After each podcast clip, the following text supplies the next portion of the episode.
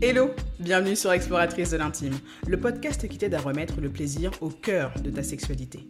Une baisse de désir après un accouchement, des douleurs sexuelles ou de l'endométriose ne devrait pas t'empêcher d'explorer les chemins qui mènent vers le plaisir à deux et bien plus encore. Je m'appelle Astrid, je suis kiné et sexothérapeute certifiée. Tous les mardis, je te partage mes conseils et outils concrets pour mieux comprendre les signaux que t'envoie ton corps quand ça va mal, explorer ce qui te fait vraiment du bien et retrouver ta place dans ton intimité. Chaque semaine, on fera escale pour parler de santé sexuelle, de guérison et de mieux-être. Alors, prête à réveiller l'exploratrice qui sommeille en toi? Coucou les explos Bienvenue pour l'épisode numéro 65 du podcast Exploratrice de l'intime. Alors, c'est bientôt Noël et ça va être l'occasion de vous proposer quelques idées de livres qui pourraient être des cadeaux originaux, histoire de mettre un petit peu votre sapin on fire. Alors, j'ai trois propositions à vous faire, trois idées de livres que je trouve intéressantes, que j'ai déjà lues et que hum, j'ai toujours trouvé très enrichissantes. Donc c'est l'occasion pour moi de vous les partager aujourd'hui.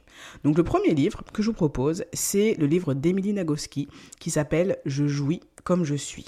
C'est un livre qui est écrit par hum, une sexothérapeute et qui va être hyper intéressant dans la mesure où il va expliquer les mécanismes de ce que représente la réponse sexuelle. Alors, quand je dis comme ça, ça peut sembler ça peut sembler un petit peu abstrait, un petit peu obscur. Ce que je veux dire par là, c'est que tout ce qui va en fait euh, constituer les phénomènes d'excitation, euh, le désir, notre capacité justement à nous sentir encline ou enclin à aller vers un moment d'intimité et de sexualité, c'est ça qui est englobé en fait par cette idée de réponse sexuelle. Notre capacité à pouvoir nous sentir à l'aise à l'idée d'avoir un moment intime, notre capacité aussi à pouvoir répondre à un désir, d'avoir euh, un moment d'intimité.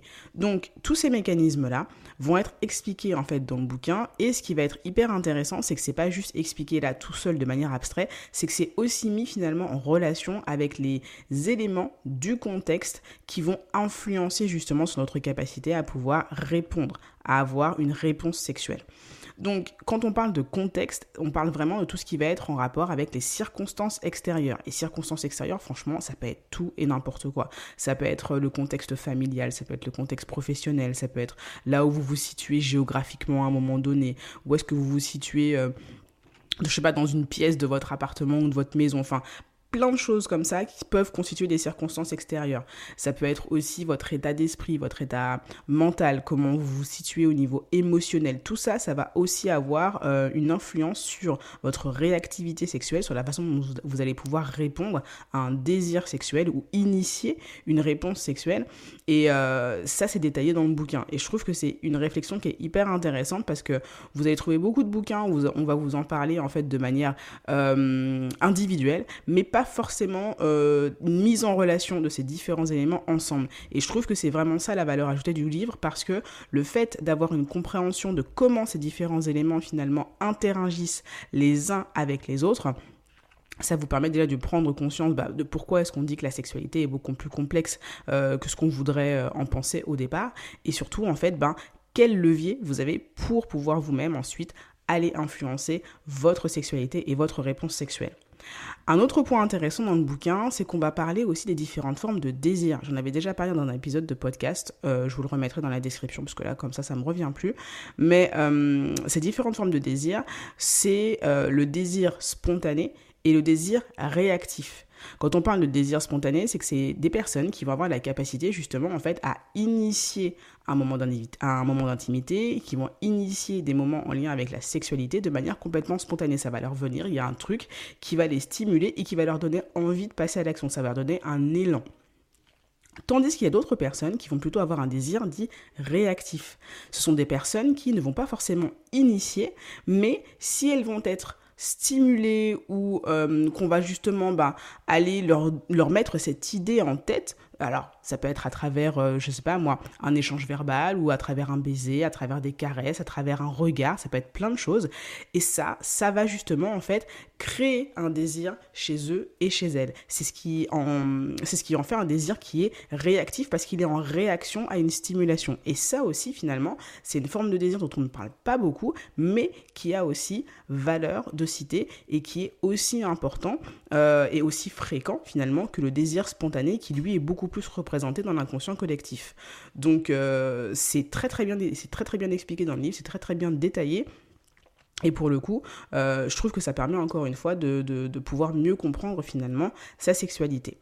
Un autre point qui est aussi hyper bien expliqué dans le bouquin, c'est la partie sur les orgasmes. Ça va vous parler vraiment en long, en large de ce que sont ou ne sont pas les orgasmes, de comment est-ce que ça fonctionne, et ça peut du coup donner des clés quand on a des problématiques d'anorgasmie par exemple, ou qu'on a simplement envie d'améliorer la qualité de ces orgasmes. Voilà, j'espère que je vous l'ai bien vendu. Bien sûr, je vous remettrai la référence du bouquin en description si vous avez justement envie de vous l'acheter pour vous-même ou de l'offrir à quelqu'un à qui vous pensez que ça pourrait être une bonne idée. Voilà.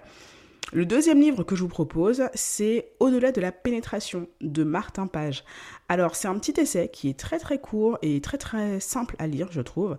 Euh, donc, pour les personnes qui euh, sont parfois rebutées par la lecture, celui-là, euh, je vous le conseille parce qu'il est vraiment rapide à lire.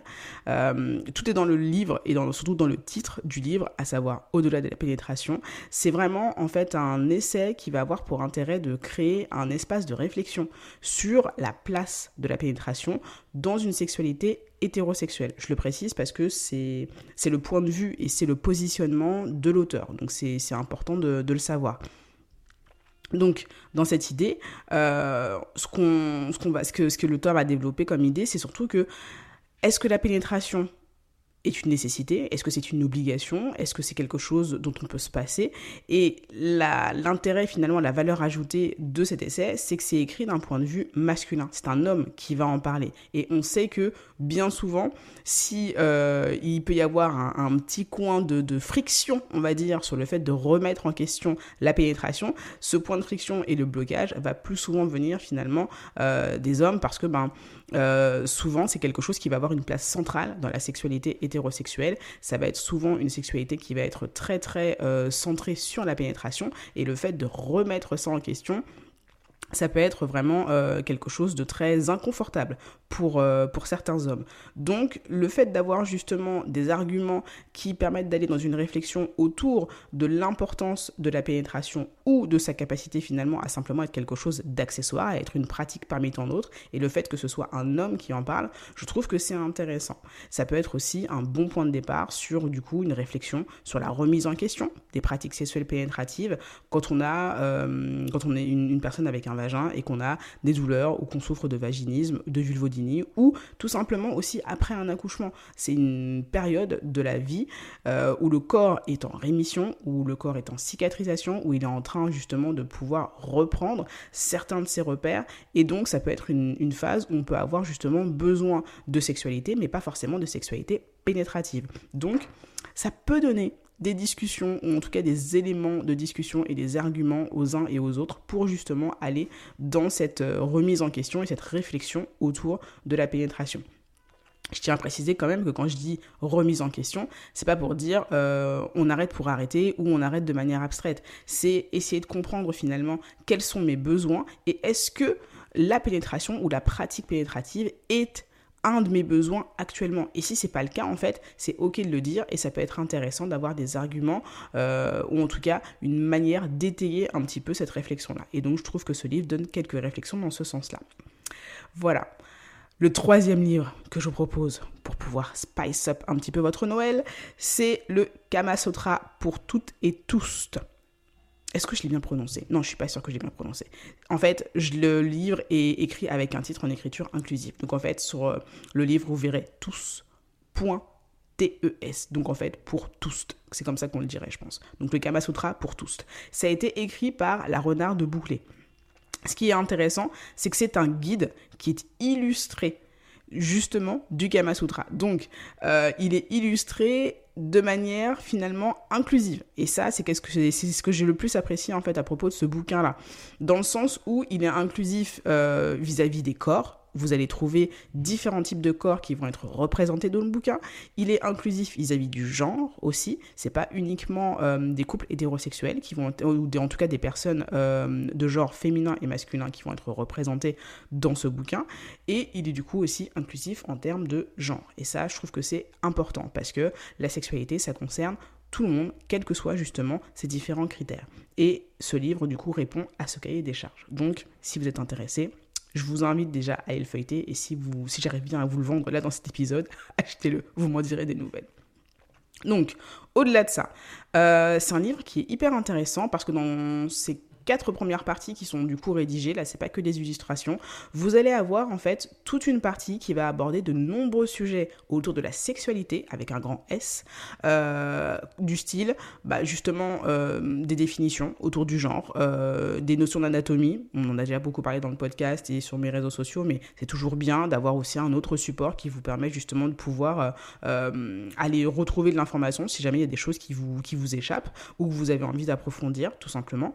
Et vous vous avez aussi tout un pan du bouquin qui parle de santé sexuelle, euh, avec tout ce qui va être en, rapport avec la contraception, avec... Euh, des, des, des pathosexos, euh, je sais pas moi, le, le sida par exemple, on en parle aussi. Enfin voilà, il y a plein de choses comme ça qui sont aussi abordées et qui sont des pans de la sexualité qu'il est important de ne pas oublier. C'est pas que ça, mais ça en fait aussi partie et c'est important d'avoir des bouquins qui sont bien écrits et bien sourcés sur ces sujets-là.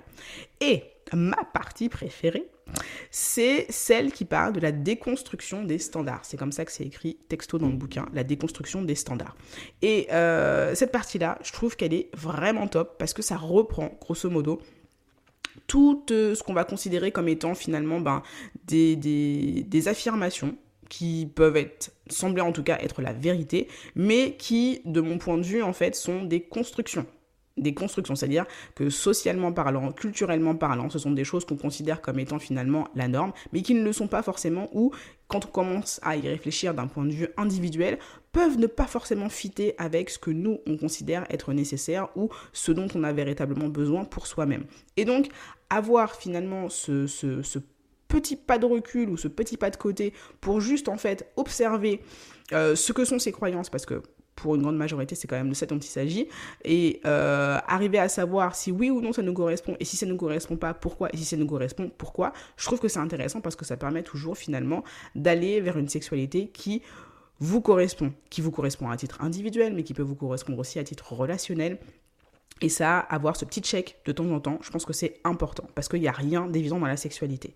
Donc, comme je vous le disais, c'est un bon point de départ pour avoir une réflexion sur ses croyances. Euh, la sexualité, ça commence avec soi, mais c'est aussi un, moment de, de, la vie qu'on va vivre avec les autres. Et le fait d'être capable d'identifier ses besoins et se créer des repères pour continuer à vivre une sexualité en accord avec vos valeurs, pour moi, c'est vraiment essentiel. Et ce bouquin, je trouve qu'il aide vraiment à, poser ses premiers jalons si jamais c'est une discussion, c'est une réflexion, une discussion que vous avez jamais eue.